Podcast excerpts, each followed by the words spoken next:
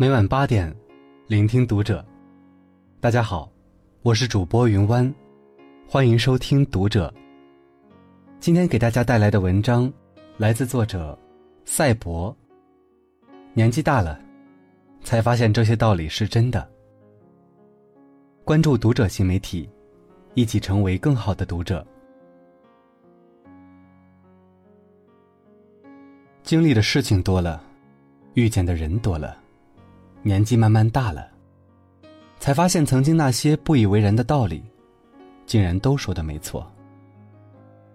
第一，读书真的可以改变命运。大学快毕业的时候，听一个亲近的老师说起他的故事。他老家在山里，读书的时候家里条件不好，好不容易考上大学，却没钱上学。只能趁着暑假去挣钱，帮人挖虫草，给外地人做导游，去餐厅做服务员，总算在开学前挣够了学费。到了大学，他依旧是最拼的那个，就为期末的时候能评到奖学金减轻负担。四年里，他的成绩一直排学院第一，保研的时候，便以绝对优势去了国内顶尖高校，而且是硕博连读。接着，他又去了国外读了博士后，回国后聘到我们学校做了教授，接着认识了现在的老公，也是博士后。从山里到城市，从城市到出国进修，再到回国做教授，这就是读书改变命运。他说：“如果没有读书这条路，这些风景，怕是他这一辈子也无法企及的风景。”年轻时觉得读书苦。长大了，方觉读书才是那条最好走的路。第二，没有完美的伴侣。室友结婚后，常挂在嘴边的一句话就是：结婚后，才发现他并没有那么好。他经常会羡慕的说：“你看看李家的老公多贴心，上下班接送；张家的老公多大方，每逢节日就送花送项链。”再看看我家的，唉，差远了。但过了一段时间再联系的时候，她突然变了个人似的，话里话外的夸她老公。她说她现在才看清，这世上就没有所谓的好老公。李家老公好，但是酗酒；张家老公好，但是跟其他女人搞暧昧。我家的虽然木讷，但最适合我。所谓对的人，不是完美的人。而是那个适合你的人，他或许不是足够好，但你跟他在一起很舒服、很自在，那就足够了。况且世上也没有完美的伴侣，如果有，那一定是臆想出来的。现实生活中，每个人都或多或少有点缺点。做夫妻的，往往都是你对我多一点耐心，我对你多一点宽容，如此慢慢磨合而已。第三，朋友不在多，而在精。人类学家说，一个人最多只会跟一百五十个人产生有意义的关系，在这之中，真正的好友只有五个，以亲密程度分，下一层有十个，再下一层有三十五个，剩下一百个相对最为疏远。所以，如果有人说他朋友满天下，那他不是无知，就是骗子。表弟刚出来混的时候，信奉朋友多了路好走，于是各处结交朋友。回家过个节，没有一天是安心待在家里的。按家里人的说法就是，不是在去饭局的路上，就是在饭局上。就算待在家，也是低头跟社交软件上的好友聊天。但当他家里出了事，急需帮助的时候，他这些所谓的朋友，除了一起长大的发小，竟没有一个人伸手帮他。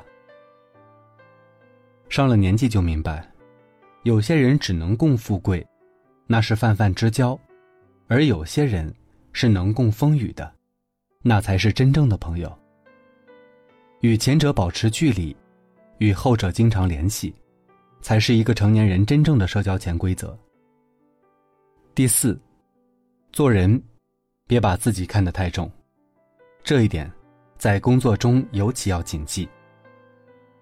前同事做市场，接触的客户越来越多，他也越来越膨胀，觉得高人一等，于是跑去跟领导说要求涨薪，还以辞职相逼。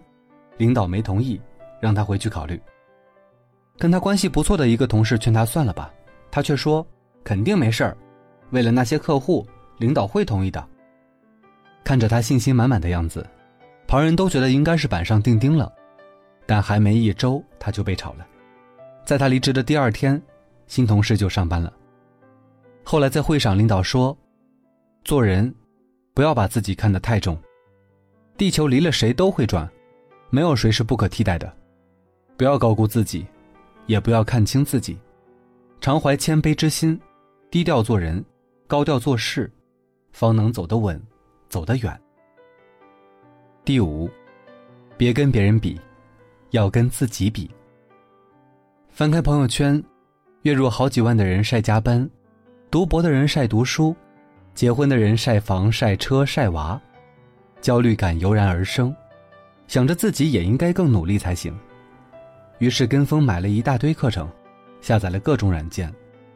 今天看别人写作能赚钱，学写作；明天听某某说理财才是正道，就学理财。这样东一榔头西一棒子。到头来啥也学不好，反而更焦虑。世上千万人，每个人都有自己的道。真正努力的人，从来不焦虑。他们只是按着自己的步伐，坚持不懈，一步一步靠近自己的目标。你要做的是，找到自己的节奏，然后不断超越昨天的自己。第六，能力比人脉重要。有些人喜欢疯狂加好友，说这都是人脉，以后都能用得到。但如果你加了一个大神，却没有与之相抗衡的能力，那加了也是白加。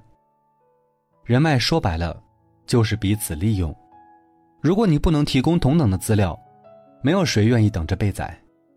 想跟大神做朋友，最直接的办法就是把自己变成大神，不然即使勉强挤进他的社交圈，又有什么意义呢？在把时间当做朋友中，李笑来也说：“如果有一天，某个人经过长期的积累，真正成为某个领域的专家，他必会惊喜于真正意义上的有价值的所谓高效的人脉，居然会破门而入。”第七，该来的始终会来，千万别太着急。可能是时代变化太快，现在的人都有些太着急，工作一年没有涨薪。着急，是不是该换个工作了？运动半个月没减肥还胖了，着急，是不是运动方式不对？还记得那个挖井人的故事吗？两人同时挖井，挖了好久还没见到水，这时其中一个人就放弃了，换了个地重新挖，而另一个人坚持继续挖下去。放弃的人换了好几个地方都没有挖到水，而那个继续的人没过多久就挖到了水。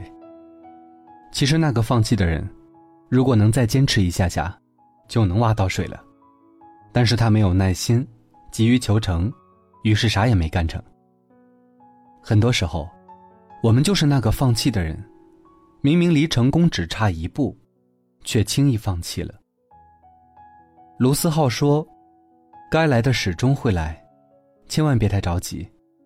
如果你失去了耐心，就会失去更多。”该走过的路总是要走过的，从来不要认为你走错了路，所以你只管努力，其余的交给时间。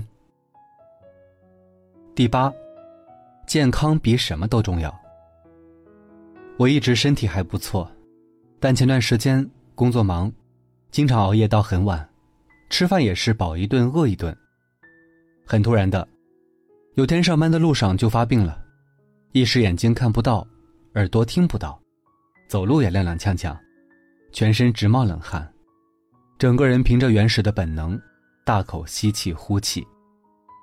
过路的一个老太太看我不对，扶我靠到墙边坐到了地上。过了十多分钟，我才渐渐缓过来。之前从来没有离死亡这么近过，只觉得自己还年轻，熬得起。这次的身体预警让我明白，健康。是真的会被透支的。网上有句话说得好：“健康是一，其他的是零。如果没有一，后面有一大堆零，又能干什么？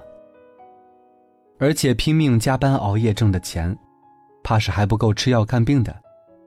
与其将来躺在病床上后悔，不如现在多多注意。记住，身体垮了，就啥都没了。好了，今晚的内容就分享到这里，感谢您的收听。